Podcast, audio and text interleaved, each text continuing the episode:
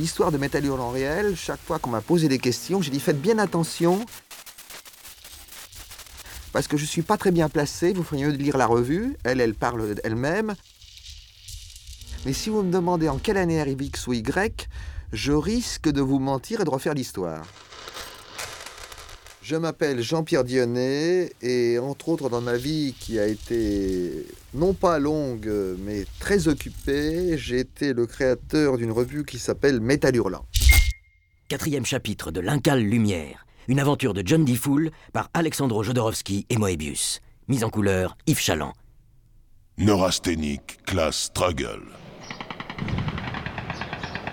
Les insurgés préparent quelque chose, chef. Et son ophidité majeure qui ne peut se résoudre à appeler l'empérodatrice. Prêt pour la nucléotactique Prêt Alors contact. Continue à filmer, nom de Dieu Vite voir Nous avons ouvert une brèche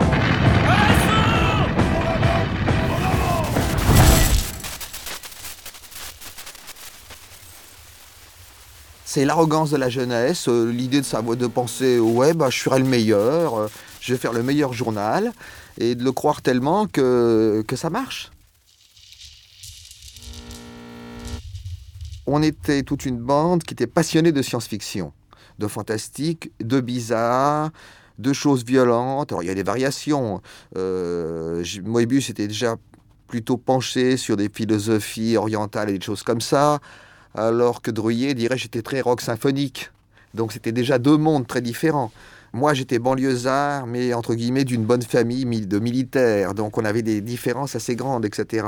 Mais je pense qu'on avait en, en commun la passion de la science-fiction écrite, de l'illustration de science-fiction, des choses comme ça. Donc au départ c'est parti comme un journal de science-fiction. Et comme tout truc où on a une idée précise, après ça part dans tous les sens et ça devient autre chose.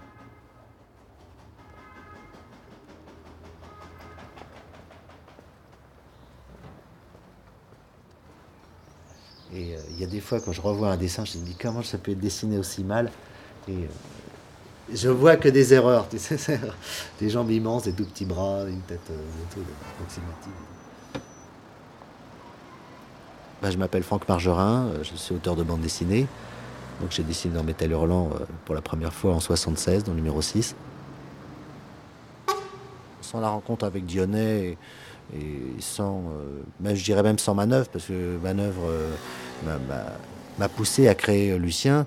Euh, je- J'en serais pas là. Maintenant, je sais pas où je serais. Je serais peut-être, euh, peut-être si j'avais pas fait de la BD, j'aurais été comédien parce que j'étais beaucoup attiré par le, cinéma, par la réalisation, par plein de choses. Et si ça se trouve, je serais dix fois plus connu, dix fois plus riche. J'en sais rien.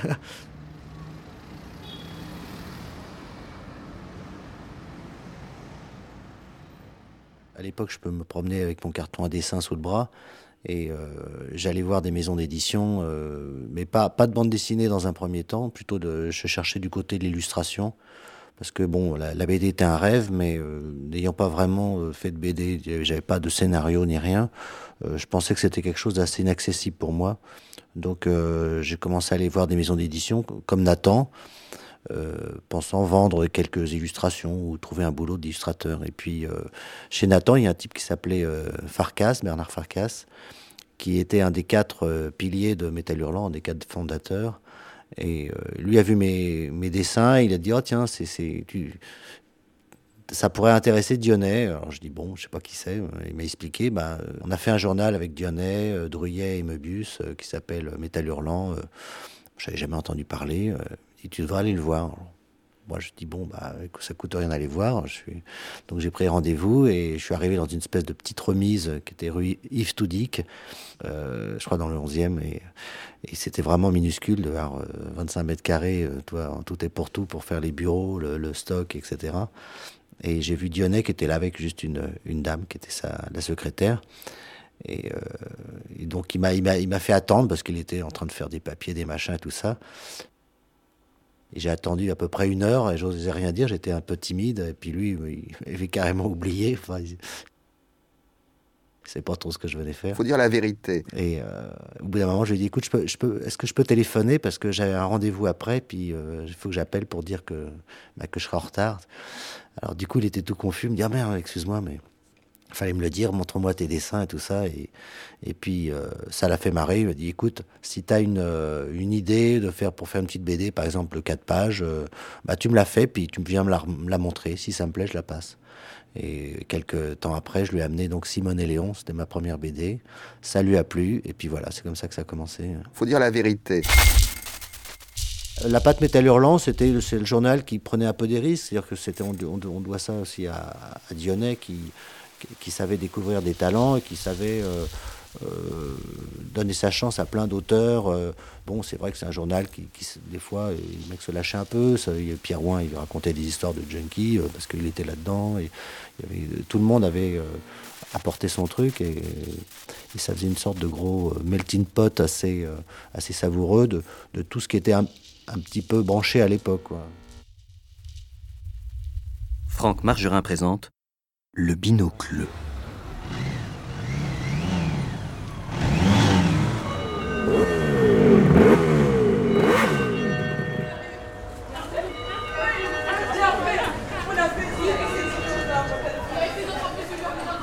C'est dur de rentrer un lendemain de cuite. T'as raison, j'aurais bien resté au pieu.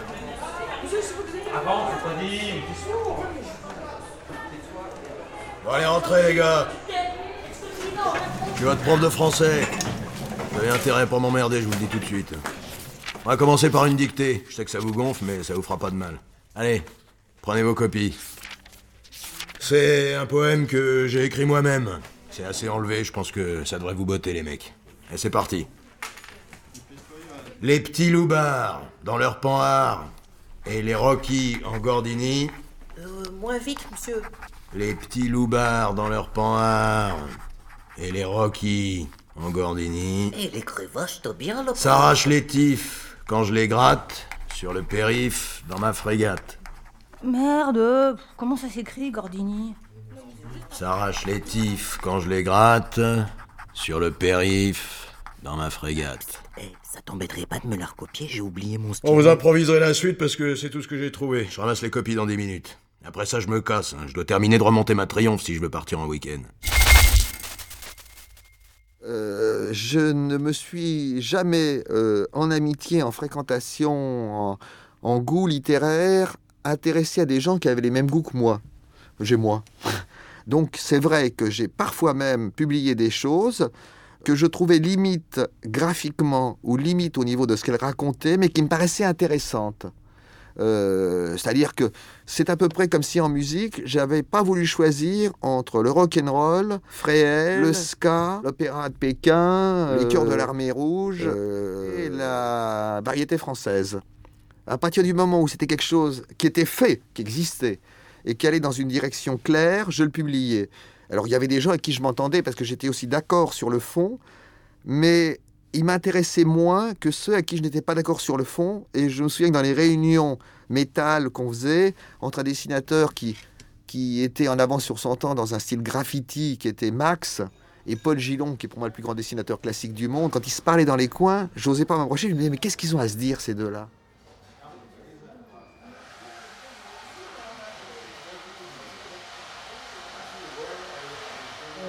Même si c'était très métallique et très science-fictionnel, métallique pour le côté rock, dont s'occupait principalement euh, Philippe Manœuvre, qui est devenu ensuite le rédacteur en chef de Rock and Folk. C'était pas exclusif.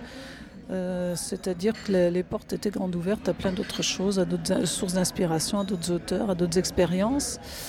Et donc on pouvait vraiment trouver toutes sortes de, de bandes dessinées, y compris des bandes dessinées aussi réalistes socialistes que les miennes, enfin réalistes sociales. Je m'appelle, je m'appelle. Donc je suis Chantal Montellier, je suis dessinatrice de bandes dessinées un peu par hasard. Euh, mais enfin, comme ce hasard dure depuis maintenant une trentaine d'années, on ne peut plus appeler ça du hasard, on peut pas appeler ça une erreur persistante. Euh, en tout cas, un plaisir. Chantal Montelier, qui a toujours eu des convictions politiques absolues, elle m'apportait beaucoup. Euh, moi, j'étais un, petit macho dragueur de banlieue timide, donc qui ratait son coup. Elle, c'était une féministe pure et dure. J'adorais ça. Il était une fois, dans le Val-de-Marne, un certain Alex Barbier, qui courait la jeune fille isolée pendant ses heures de loisirs. Pendant le reste du temps, le susdit barbier était inspecteur de police.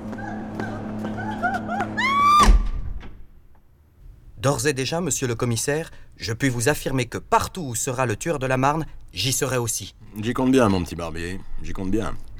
Engagé dans la brigade d'Indigang, l'inspecteur Barbier multiplie les crimes. Et si son chef se rendait compte de quelque chose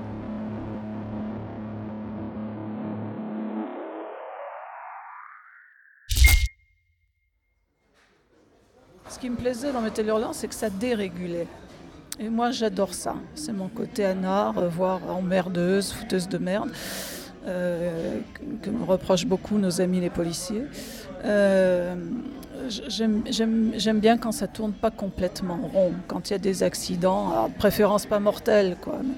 Mais, si vous voulez, qui amènent justement à, à voir autre chose, à penser autrement, à s'arrêter, à, vous voyez, à relativiser, à, comment faire un pas de côté, voire plusieurs, à changer de perspective. Euh, et Metal était un, un grand dérégulateur à ce moment-là, il me semble, je crois. Je crois. Euh, le simple fait de publier déjà Chantal, Chantal Montelier et son, son brigadier Andigang et ses fictions euh, que certains ont qualifiées de morbides, mais enfin bon, si mes fictions sont morbides, alors tout est morbide. Enfin, je veux dire, oui, ça fait la place justement à ce qui est aujourd'hui très très évacué, il me semble. Il faut que, il faut que, tout soit clean, euh, clinique, euh, la mort n'existe pas, la souffrance n'existe pas. On pouvait, on pouvait parler de la mort, on pouvait parler de la souffrance, on pouvait parler de l'oppression, on pouvait parler de la politique, on pouvait parler des femmes. On pouvait... Voyez, tout, tout était. Donc, si vous voulez, moi, mon souvenir, s'il y, fier... y avait fierté, elle serait par rapport à ça, c'est-à-dire d'avoir été le- une dessinatrice libre dans un journal libre.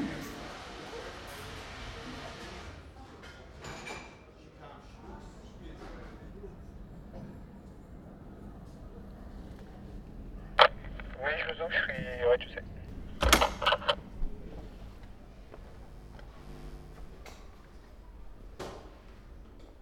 Serge Clair, dessinateur. Oui, mais Serge Clair, c'est, je l'ai emprunté à sa maman, en lui- en faisant des lettres à sa maman et en disant Madame, je vous garantis que c'est pas la peine qu'il passe son bac, qu'il s'en sortira très bien dans la bande dessinée.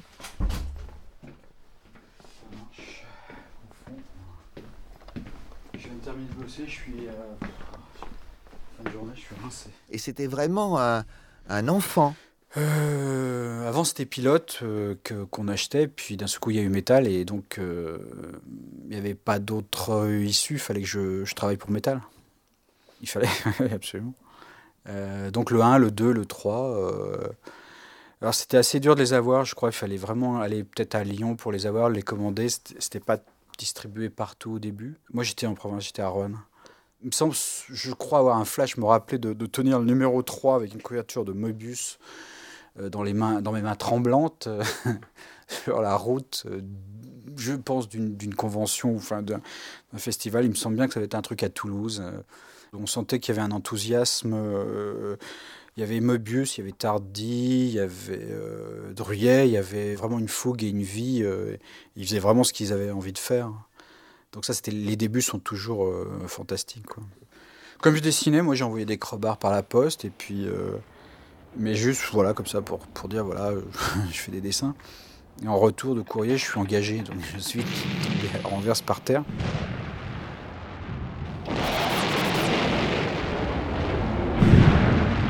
Chers téléaddicts, vous êtes des petits vernis, bien calfeutrés au fond de vos conapis, à visionner en 3D cette city émeute d'une envergure exceptionnelle. Mais ici, des hommes se battent pour leur liberté, leur droit à se rapprocher de la surface, leur droit à la drogue SPV gratuite et pour tout simplement leur droit à l'émeute. Passons maintenant à la vision directe de la tentative d'investissement du palais présidentiel par nos émeutiers. Le tout entrecoupé bien sûr de quelques flashs publicitaires. Serge Clair, c'est très très drôle parce que il a en projet une grande histoire de Métal Hurlant en bande dessinée depuis des années que j'attends avec impatience, car j'ai commencé à la lire et je me suis dit mais il ne parle pas du même journal que moi. Ou plutôt, il parle du même journal mais il n'a pas du tout vu les mêmes choses. Alors il y en a où je sais que c'est faux et il y en a où je me dis c'est peut-être vrai. Ce dont je vous parlais tout à l'heure. effectivement, je suis en train d'écrire euh, en Story, euh, une histoire un peu romancée de, de métal. Une bande dessinée même très, très romancée. Normalement, il y avait deux j'avais prévu ça en deux couleurs, mais j'aurais pas le temps de faire deux couleurs. Donc ça, c'est les, ça, c'est les premières planches. Donc, intérêt à, à mettre des aplats noirs et puis les text off en noir aussi pour que ce soit encore plus visible. En fait, j'en fais une, ouverture sur, euh, qui se passe dans l'église. Ça s'appelle La Révélation. Euh, qui est la révélation. Euh.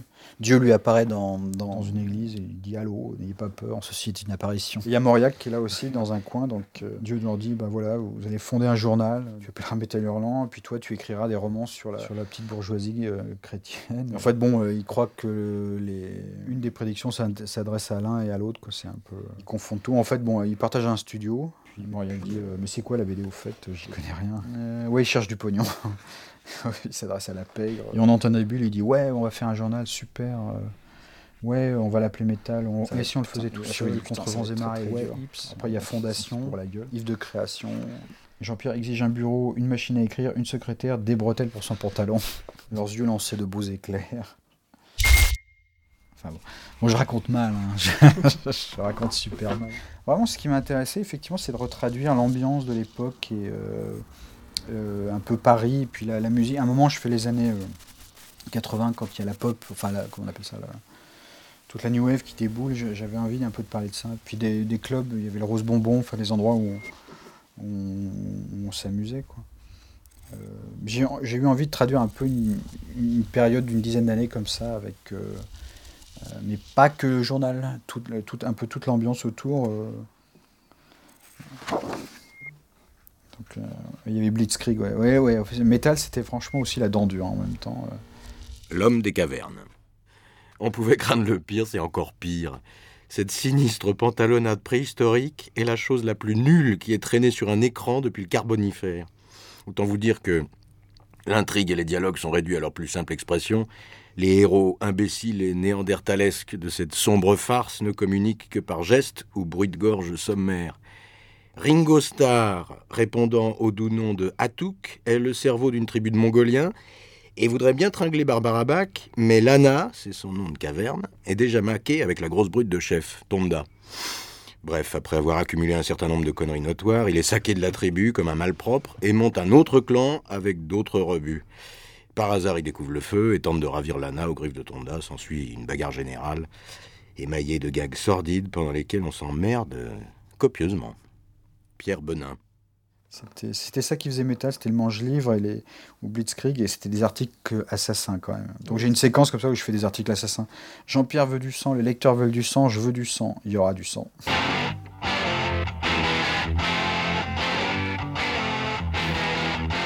Y avait Druyer qui se prenait pour une rockstar en cuir noir avec des bagues tête de mort. Je dis, ouais, il y avait Druyer. Il y avait Giraud qui avait son costume blanc et son Panama. Il y avait Voss avec ses foulards euh, euh, machin et tout. Je dis, savez, notre groupe, il avait un drôle de look. Il y avait Caro habillé tout en noir, qui était haut comme ça, qui jetait sur des skinheads parce qu'il était punk. Il disait, je vais vous péter la tête à vous. les trois skins le mettaient dans le parterre, mais il continuait à se défendre par terre.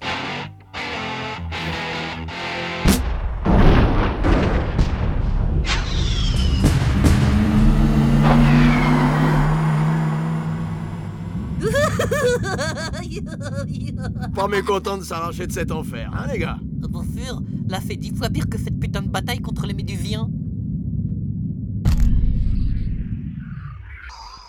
Oh, Cranius, le Kebra, le matin il est peinard avec une loutre de luxe et le soir, il a mis à feu et à sang toute la galaxie. Quel manche sur sa planète pérave Il a l'air cave. Quand on arrivait quelque part dans les festivals, on voyait les mecs qui nous regardaient un peu de travers en disant ça c'est la, bande de métal hurlant et on, était un peu les, euh, les, enfants terribles quoi de, la BD. Euh. Il y a eu des fêtes chez moi paraît-il. C'est vrai que Métal hurlant avait vraiment une euh, des gens se retrouvaient dans ma baignoire, enfin bon des choses comme ça. Une image qui était différente des autres et on aimait bien ça. C'était une rédaction assez assez soudés. On était tous assez jeunes, donc euh, on se retrouvait avec une comment dire une, même communauté d'esprit, quoi. Donc on se fréquentait pas mal. Avec Lucien, en même temps, il y avait Trambert et qui avaient créé Crébra, il y a eu Dodo Benradi qui avait créé Les Cloches. Bon, c'était peut-être quelques, quelques mois après, mais ça arrivait très vite en même temps. Euh, il y a eu aussi euh, Yves Chaland qui a apporté son style, Serge Clair.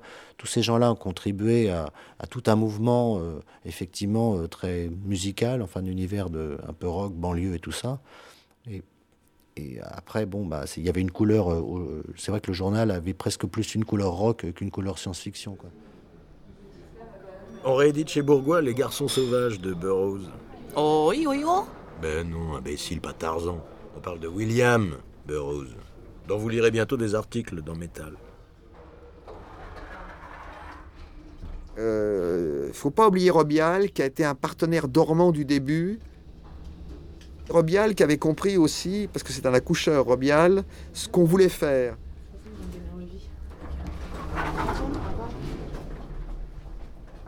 Je m'appelle Étienne euh, Robial, je suis graphiste, euh, éditeur euh, et je suis actuellement directeur artistique général de, de Canal+.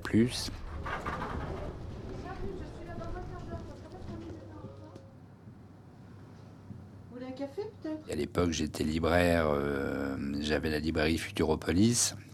Étant ami avec Dionnet, Dionnet connaissant le plaisir que j'avais à mettre en page les choses, j'avais déjà fait beaucoup de pochettes de disques et j'avais touché à la chose magazine, m'a demandé tout naturellement si je pouvais réfléchir à son projet pour moi, surtout, c'est une expérience formidable sur, sur le plan professionnel. C'est que c'est grâce à Métal Hurlant que j'ai pu euh, expérimenter tous ces artifices visuels de, de choses extrêmement euh, radicales. Euh, on titre de façon sèche, noir-blanc, très clair. On va tout de suite au but sans passer par des petites, des petites frises ou des petites décorations. Il y a des jours où on a envie de crier Métal on, installait euh, sur les portes de placard euh, le chemin de fer et hop, il fallait tout de suite remplir. Et tel dessinateur n'avait pas su euh, contenir ses élans dans un 16 pages et on se retrouvait avec 17 pages. Il y a des jours où on a envie de crier métal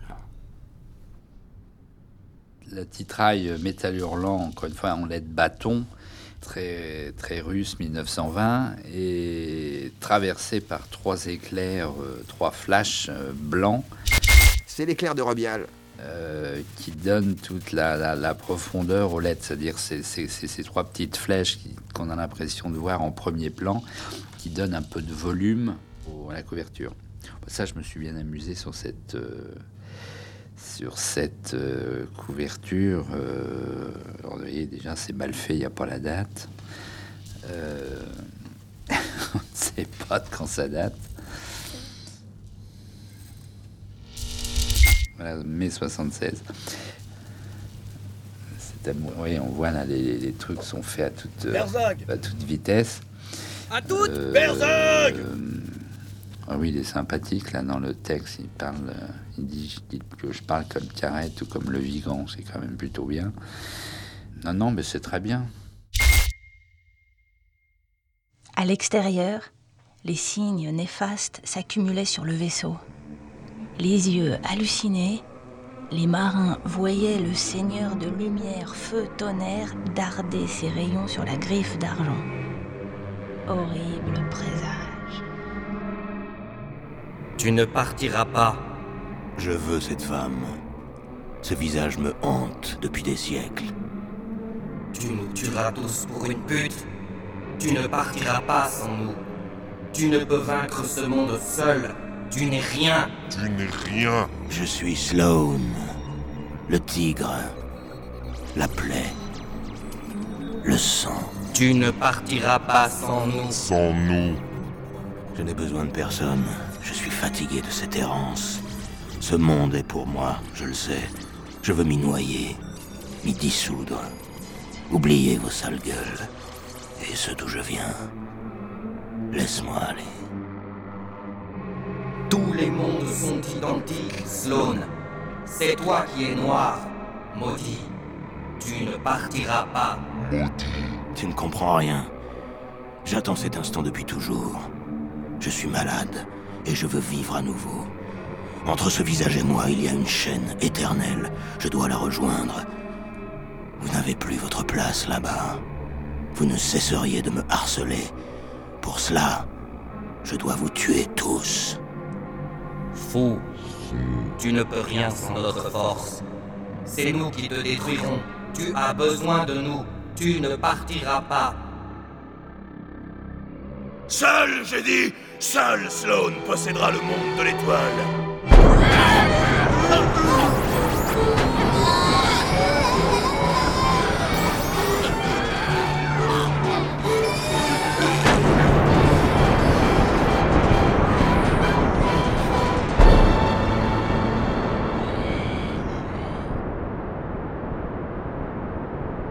Je brûle mon vaisseau.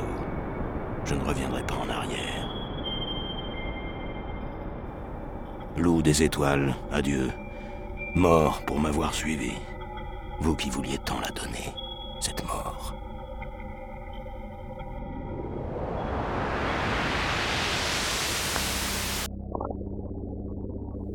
Oh Salambo, me voici. Mon étoile, ma destinée, ma vie.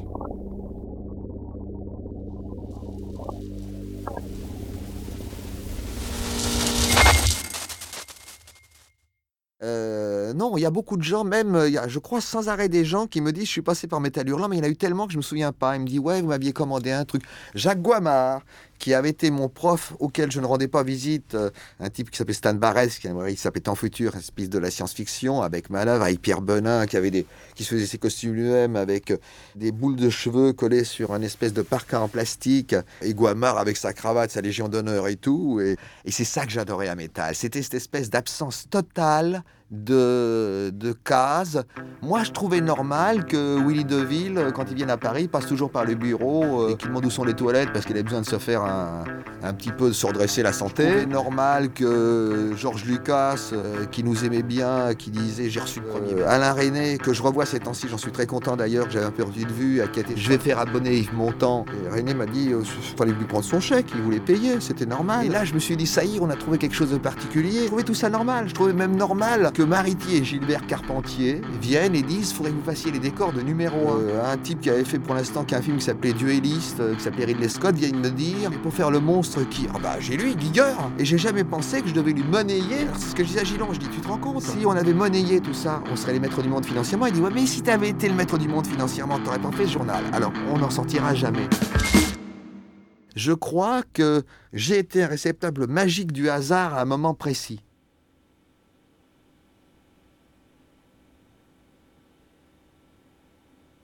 « 81, on s'est bien amusé. 82, c'était pas mal non plus. 83, 84, voilà. Jusque-là, c'était pas mal. Enfin, dans la vie et, dans le, et avec le journal. Je crois que Metal s'est arrêté en 87, de, mémoire. hein.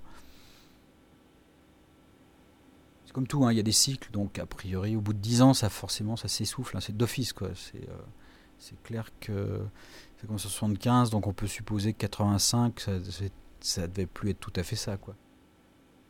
C'est fou le bruit que ça fait cet En ordinateur. plus, ils avaient d'autres responsabilités. Les, euh, Manœuvre, Dionnet avaient d'autres euh, responsabilités euh, à la télé, donc ils s'occupaient moins du journal.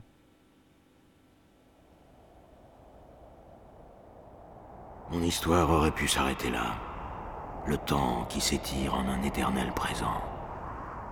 Fondu dans le continuum, nourri des sels de la terre et de ses eaux profondes, absorbant le souffle du ciel et l'énergie du soleil, j'aurais pu ainsi être à l'infini.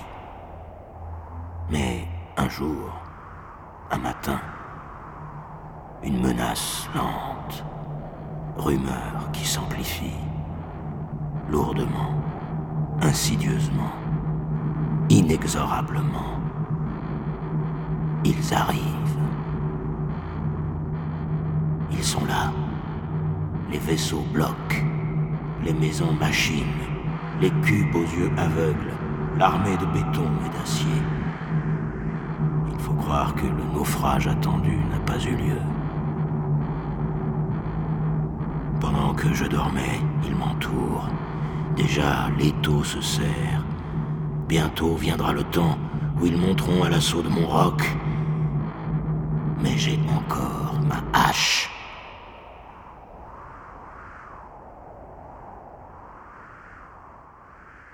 On avait vraiment une très très grande liberté. euh, moi, Jean-Pierre, bah, à la fin, j'en étais même, euh, j'en souffrais un peu parce que euh, il me faisait tellement confiance qu'il lisait même pas mes BD. Je les amenais, ça partait direct dans un tiroir. Je dis, tu, tu la lis pas? Et j'aurais préféré, c'est un truc qui lui a été reproché par la suite. On aurait préféré plus de dialogue. Euh, au début, il y, avait un vrai dialogue, mais à la fin, surtout quand il a commencé à faire l'impeccable. L'impeccable, c'était une émission de télé, euh, un peu dans le cadre des Enfants du Rock, euh, avec Manœuvre. Ils étaient tous les deux animateurs. Et donc là, ils ont commencé à fréquenter les, les Lescures euh, de Greff et compagnie, euh, à passer leur nuit chez Castel. Et donc, quand ils rentraient, ils étaient un peu décalqués. Ils passaient euh, beaucoup, beaucoup de leur temps à dormir dans les bureaux dans la journée pour faire la fête la nuit. Je balance un peu. La fin de Métal Hurlant, c'est la faute à tout le monde et à personne. Il y a les problèmes de sous. On sait que la dette s'augmente. Je commence à devenir un peu paranoïaque et j'organise un espèce de dépôt de bilan foireux parce que j'ai peur que Gallimard nous transforme en autre chose que Métal Hurlant. Euh, Dionnet a eu la mauvaise idée de vouloir euh, euh, faire trois, trois, trois journaux au lieu d'un. C'est-à-dire qu'il a, il a dit on va faire rigolo, on va créer rigolo pour euh, tout ce qui est humour, Métal Aventure pour, bah, pour les histoires un petit peu, peu d'aventure, bien comme son nom l'indique, et puis Métal Hurlant restera un journal de l'ESF. Et en fait, il a, il a divisé son, son lectorat en trois, pour un coup multiplié évidemment par trois. En même temps, euh, j'ai découvert euh, le monde merveilleux de la nuit et des, jolies créatures grâce aux enfants du rock. Et je me dis, attends, euh, la nuit, je passe ma nuit à rigoler avec les Coconuts ou, avec, ou la soirée avec Vanity, qui était à l'époque la petite amie de Prince parce qu'elle est restée dix jours de plus. Je vais passer dix jours chez les Run DMC qui, qui avaient arrangé une baraque en tôle au bord de l'Hudson River et tout ça. Et je me dis, qu'est-ce que je fous là? Donc, mais je pense que quelque part, je sais que l'aventure est finie.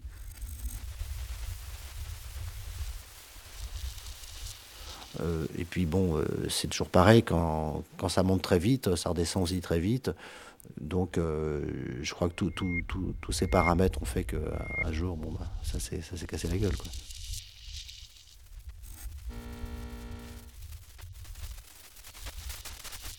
Comme la nuit tombe un peu trop vite sur cet éditorial et sur le passage des petites écuries où s'allument les ampoules malades des forçats de la confection en face, quelques souvenirs reviennent. Arte Radio.